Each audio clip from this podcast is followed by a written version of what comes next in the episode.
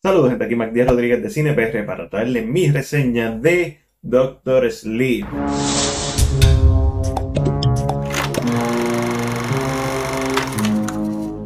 Dirigida por Mike Flanagan, famoso por filmes como Hush, Oculus, también dirigió Gerald's Game. Tenemos que hablar de Shining en un momentito.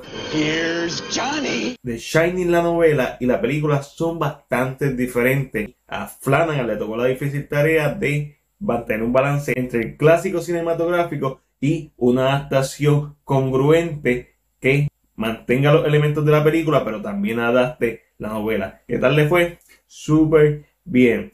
Iwan McGregor, Rebecca Ferguson y las actriz que hace de Aura, espectaculares.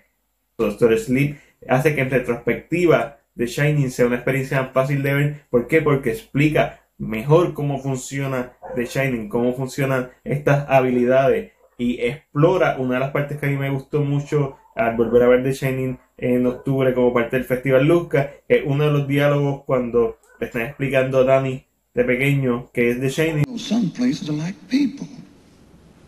Some shine and some don't.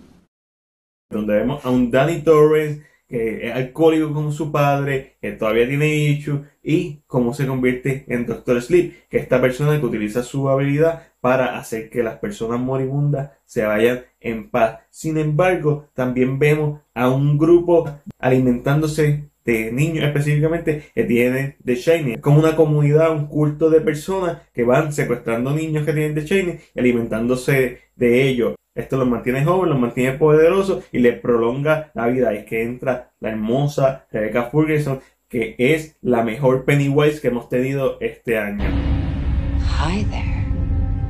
Hello there. Abra, que esta joven que tiene un Shining súper poderoso, ella es como que The Chosen One y es Hostia Power, y obviamente se convierte en la presa de este culto que quiere alimentarse de su Shining y todo esto mientras que Danny no sabe si involucrarse y ayudarla o mantenerse lejos. Más que una película de horror, es una película de misterio, un thriller supernatural que a mí, a mí me gustó mucho porque se toma su tiempo. A veces es repetitiva, sí, definitivo. A veces uno se cansa de ver lo mismo, pero siempre es, explorando más que es The Shining. Y a mí que me hacía falta una explicación más profunda o al menos ver cómo funcionaba esta habilidad no me pareció mal. La película se tarda mucho en su segundo acto, pero su primero y último son sólidos. A lo largo del filme hay referencia a easter egg sobre Shining, algunos obvios, algunos no tanto, también hay referencia a otras películas como Frankenstein,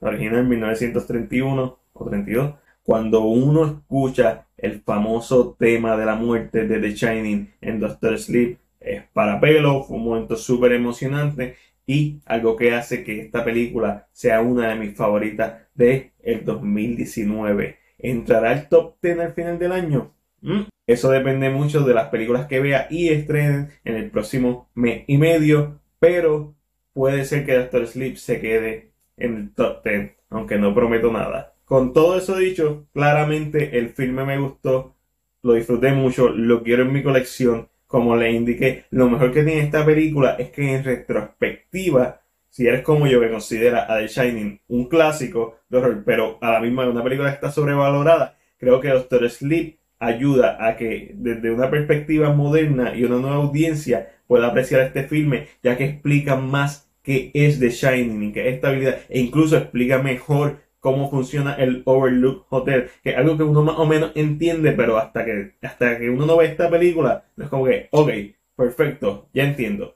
Lo cual, a mi entender, enriquece el ver de Shining. Esta es una secuela que quizás no llegue al estatus de clásico de horror, pero es una digna segunda parte, una parte que ayuda a introducir el público moderno al clásico y una segunda parte que también eleva el clásico por eso, entre lo bueno, lo malo y lo ok, yo le voy a dar a Doctor Sleep una B.